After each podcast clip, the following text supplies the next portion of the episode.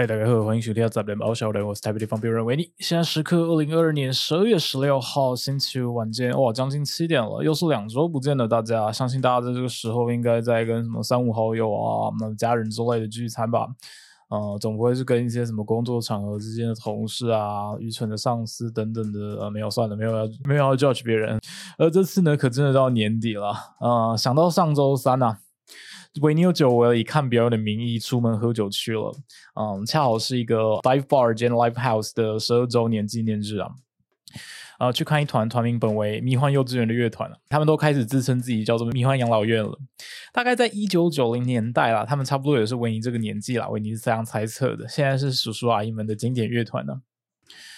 维尼想起一年前啊，呃，也是跑来参加这一间 dive bar 兼 live house 的周年的活动纪念日的时候啊。不过当天唯一不同的是，当天没有下雨呢。该死，上周三竟然下大雨。嗯，本来好好活动，变大家全部挤在那个呃七楼底下。呃，想起一年前啊，刚才要说的是，唯一不同的是没有下雨。想起一年前也是来参加十一周年纪念日活动的时候啊，当时维尼啊，记得是看完表演下来，然后走到一旁与随即即将呃远赴澳洲的朋友那时候在聊天的时候啊。聊到一半的时候，远处疑似喝了几分醉的人突然走过来，然后对维尼说：“哎，你会九九力吗？”维尼下一句接的是：“你要哪一代的九九？”于是啊，在当晚我们就在这种荒唐的瞎聊之间展开了。到底是哪一代的啾啾呢？呃，是吧？就跟各位听众说啊，如果你下次要去酒吧与人搭讪聊天，恰好你又当天没有什么啊想法，你自己一个人去也许，或者是你跟你的朋友一起去的时候，我完全想不到什么任何的新点子，正觉得无聊的时候，你看到远处有一群人在那边聊天，你就走过去问他们说：“哎，你会啾啾力吗？”那你们就可以顺利开始聊喽。嗯，你会啾啾力吗？啾啾是什么？没错，九九就是那个九九啊，那部从一九八七年连载至今啊，目前总共已经出了八部的日本漫画。九九啊，里面有个经典角色叫 Dio 喊出的“我不当人类啦”，九九的那部九九漫画的九九啊，对呃，也就是在这个网络民营无远弗届啊，网上各种自媒体啊，无时无刻都偷偷植入各种迷因的年代里面呢。即使啊，你没有看过九九，你也高几率听过、看过他人在其他作品里置入一些，也可以说是致敬啊、剽窃啊，各种起源于九九的各种迷音啊，呃，像是这个 To Be Continued 的配乐，就是最常被拿来滥用的一个案例啊。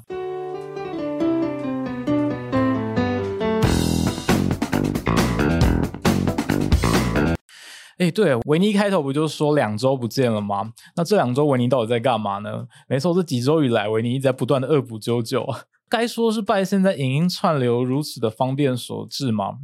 不晓得是不是最近那个 Netflix 演算法推荐原因啊，出现在维尼 Netflix 首页上的那些推荐影片啊，还有一些新释出的电影什么的。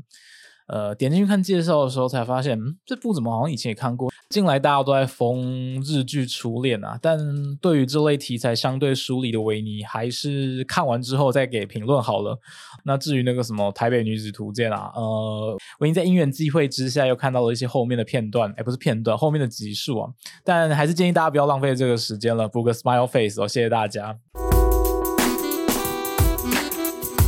想到常年在 IMDB 上霸榜的《黑色追妻令》啊，最近在网飞上又上架了。讲又对吗？我记得很久以前有上架过，后来有一阵子下架了。最近在网飞上又上又上架了，还是它其实根本没有下架过？不太确定。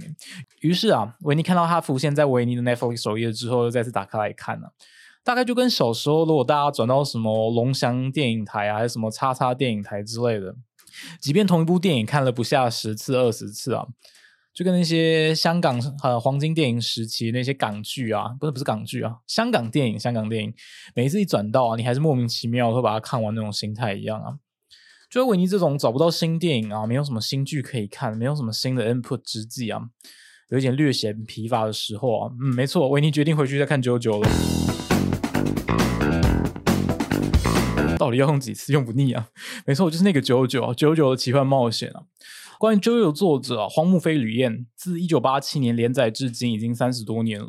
关于《九九》这部作品，不管是角色的设定啊，还有那个你要放到现在来看，异常不符合当今漫画主流这个画风哦，时常被周遭呃一些常在看呃漫画或是动画的朋友们诟病的《九九》的画风啊。好，这个有机会再提。当然，最重要还是那个历久弥新的迷音啊。以及啊，提到九九啊，也就是一开始维尼提到，大家势必会讨论到那个经典的九九力啊。所以说，你会九九力吗？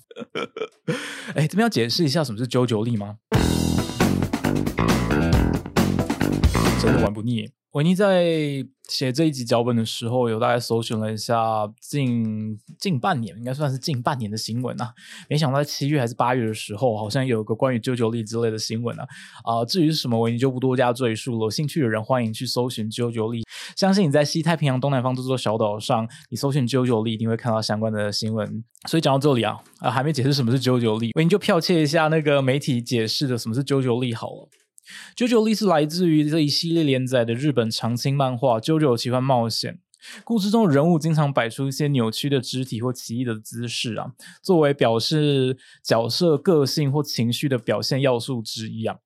而这曾吸引了粉丝跟各界人士的模仿啊。呃，媒体是这样写的啦。看到字里维尼不禁想说，到底哪里肢体扭曲，又哪里奇异了？那个九九力啊，明明就是荒木老妖啊，不是荒木飞里院老师，大家都称他为老妖。至于为什么他被称为老妖呢？是因为，嗯，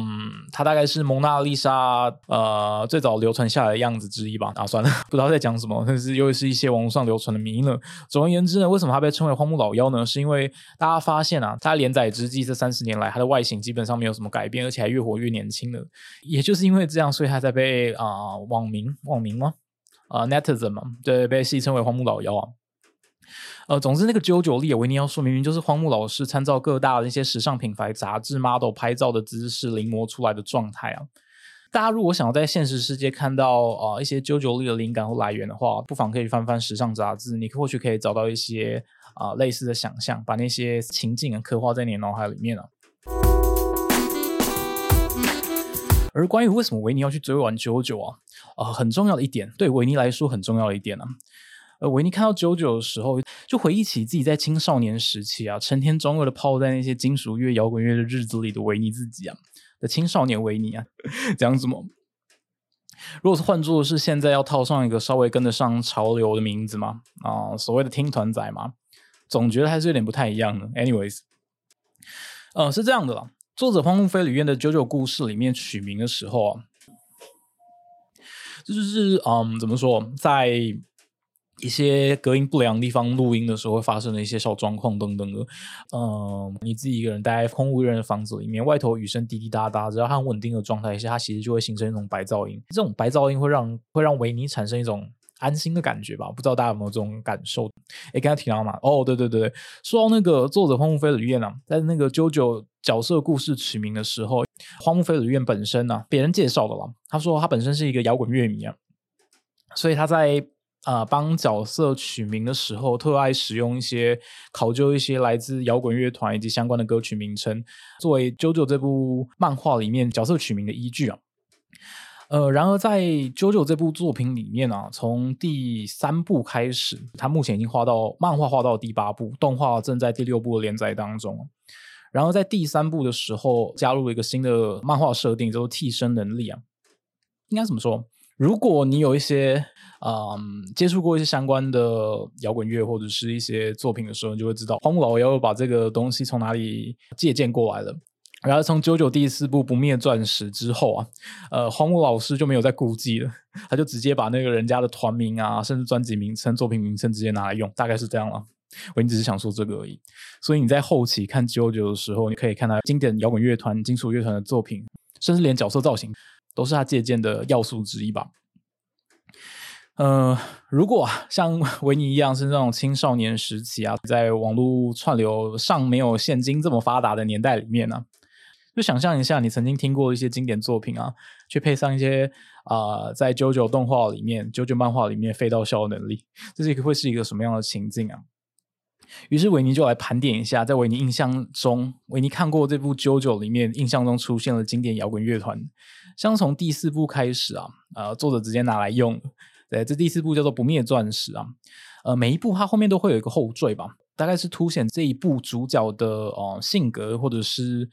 啊关于他们的能力等等，呃，总是有些考究吧，不知道他们从哪边后出来这些。维尼推测大概是跟主角比较有关系了，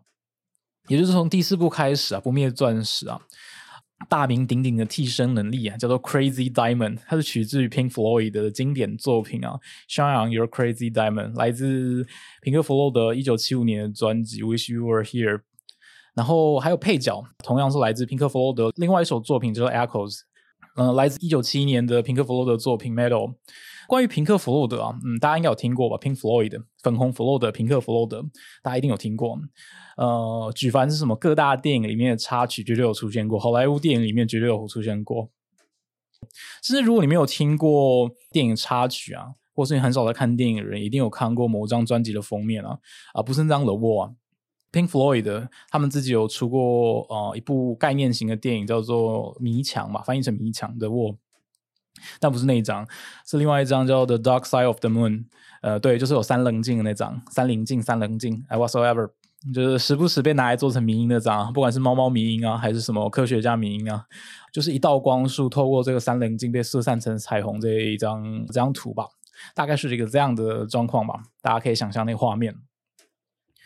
嗯，另外在《九九》里面还有一些其他有趣的角色啊，像取自于 Bob Dylan 啊，这个大家一定有听过。在对啊，他到底有没有拿到诺贝尔文学奖啊？笑出来，应该是有啦，只是他没有去领奖。没错没错，记得前几年诺诺贝尔文学奖的时候是颁给 Bob Dylan 的，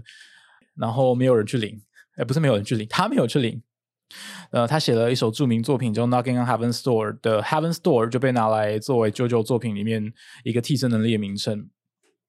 哎，说到这首《Knocking on Heaven's Door》，应该很多人唱过，连。啊，八零年代的著名摇滚乐团啊，枪与玫瑰 （Guns N' Roses） 也翻唱过这首《Knocking on Heaven's Door》。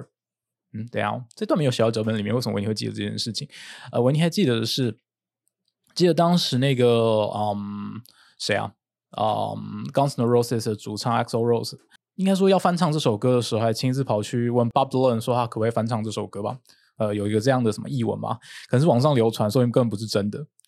总而言之呢，大概是有这样的一个故事啊。然后还有在《JoJo》里面啊，有个厨子的角色，他的替身来自经典的 Grunge 乐团啊，Pearl Jam。珍珠果酱，对，珍珠果酱那个替身能力蛮有趣的。说到经典 Grunge 乐团，大家只有听过 Nirvana 吧？嗯，Pearl Jam 是差不多时期出来的东西啊。还有另外一个有名的替身名称叫做 Harvest 收获吧，但是在 JoJo 里面被翻成收成者什么的。呃，Harvest 是来自 Neil Young 尼尔杨的经典专辑叫 Harvest。还有另外一首让维尼看到就马上唱出来，应该说脑中就浮出旋律，来自 Deep Purple 的经典作品啊。呃，替身名为 Highway Star 的一个飙车族的角色，笑出来。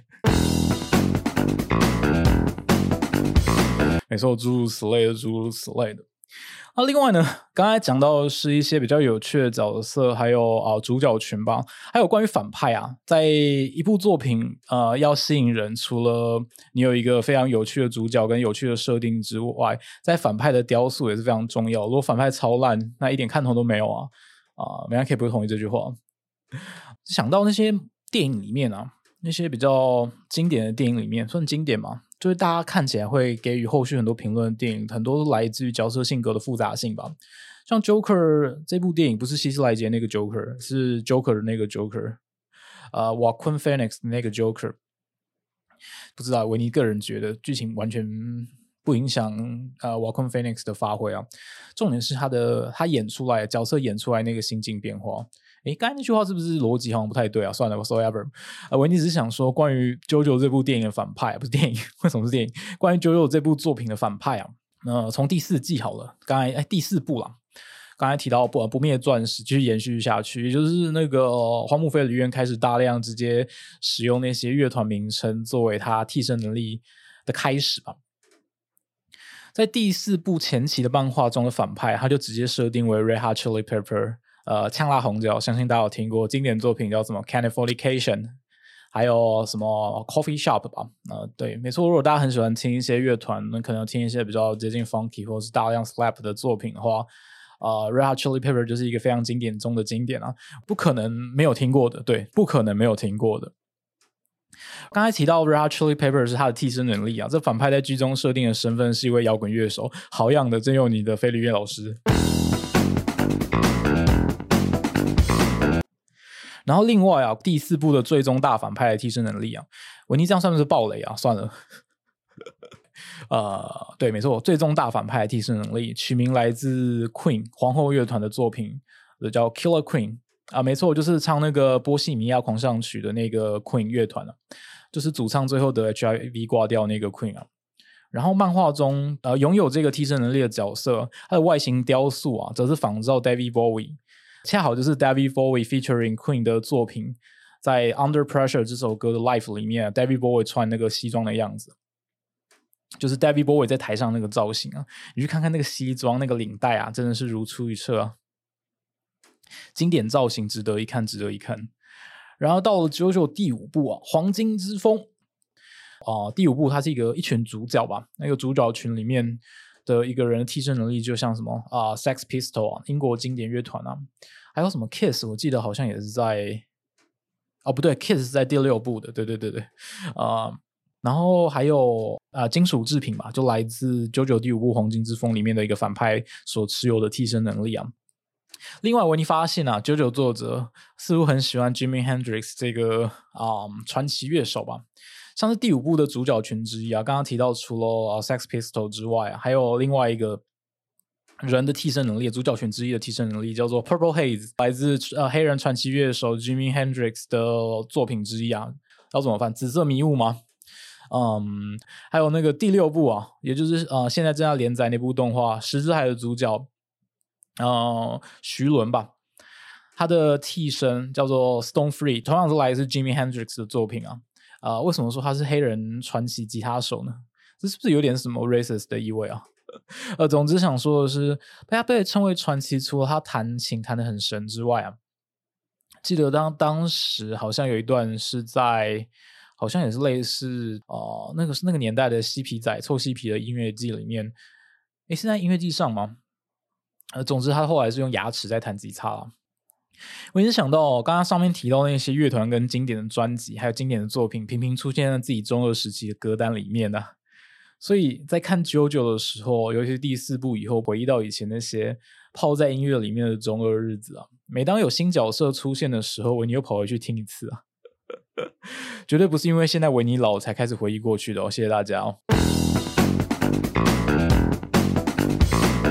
所以提到这么多经典啊，那时候。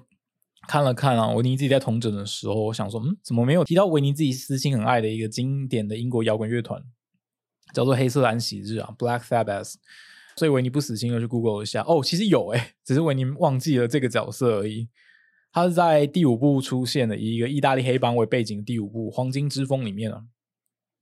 呃，关于 Black Sabbath 黑色安息日，它被设定为一个不算特别强的反派的替身能力啊。结果荒木老妖，你还不是用蝙蝠作为这个反派的攻击手段啊？荒木听到这段，因为抱怨会不会说，我故事的反派都已经设定叫做地友了，不管你还要怎样？Well well，维尼又在自以为有趣了。嗯，曾经希望同样也有身为摇滚乐迷、金属乐迷的观众朋友们、听众朋友们加入这段维尼的碎念环节啊。啊，如果你也有同样的怎么讲 scenario 啊，我就会知道维尼在碎念些什么了。不过真的要说的话，呃，由于《九九》这部作品，它的时间跨度颇大的，刚刚提到它连载至今已经超过三十年了，至今正在连载第八部的漫画。然后维尼不晓得，可能是自己从小没有阅读的习惯，还是有潜在的阅读障碍什么的。呃，不要乱说，他有什么障碍要由医生诊断啊？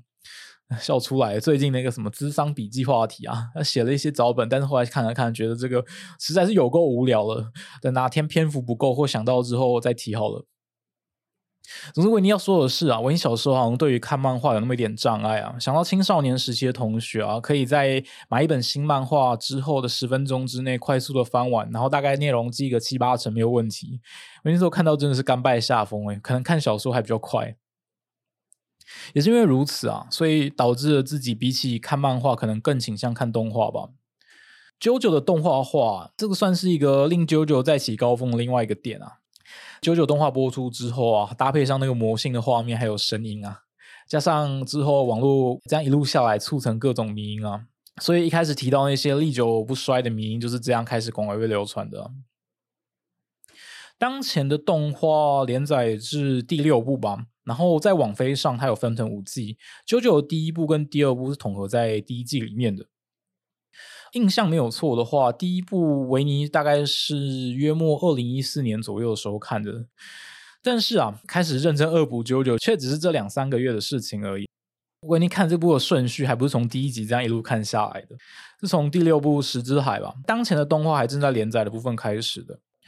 大家看到漫画可能是这样一本一本，其实在收录成这样一本一本之前，他们是每一个月或是每一周。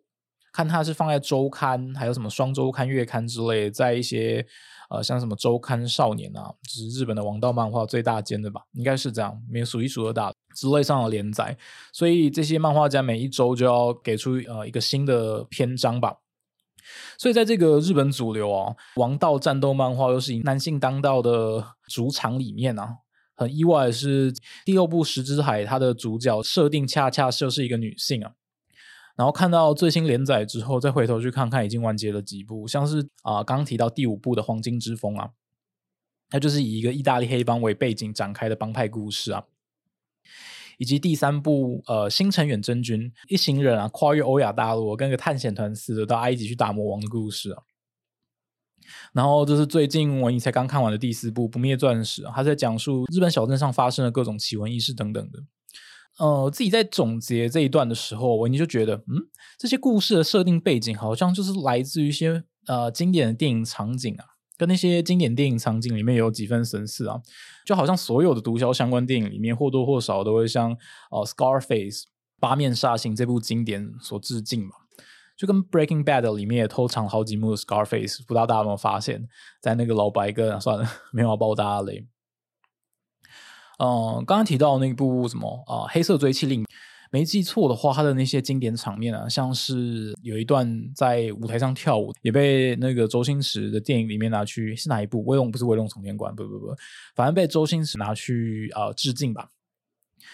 那另外是回顾一下，刚刚提到啊，荒木飞吕彦他本身是一个经典摇滚乐迷嘛。然后那些经典摇滚乐团大部分都是来自这些欧美国家，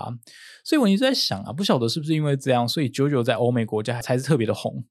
但是啊，仔细想，在《龙珠》这类主流战斗漫画里面，在西方也是特别的火热，所以好像不是因为这样的关系呢。嗯，所以推测啊，这肯定是画风的问题啊，同时导致九九这部作品在亚洲不会特别火热原因之一啊。那些主流漫画迷可能受不了九九的画风等等的啊。总之，这有机会以后再说，篇幅太长了。总是啊，迷音也是很重要，占据九九被讨论环节的一个部分啊。这些相关的迷音也是不断的在网络上流传啊。只是在欧美论坛上那些流传并且盛行的迷音啊，跟在西太平洋东南方这座小岛上所盛行的迷音不尽相同罢了。就约略的查了一下资料，反正你就把关键字 key 进去，就发现了。我已经在网络上看到一个小故事啊，大家不妨可以找来看看。这个小故事这样说的：说九九在进军欧美市场之前啊，还没有哦正式版的翻译之前啊，约莫是九零年代末，在第四部漫画连载的时期啊，这一篇故事的发布者他推测啊，说八成是哪一个华语使用者啊，为了要缴交当时学校的报告，所以。把那时候的《JoJo》正在连载中的漫画截取了几段，把里面的啊中文版的漫画翻译成英文啊，因为里面那些名称很明显的是先由日文，然后翻译成华文，再由华文转译成英文，而且重点是翻的时候，它是用非常糟糕的翻译，将华文翻成英文，然后这部被翻译之后的这个作品啊，它在英文使用者的社群里面就流传开来了。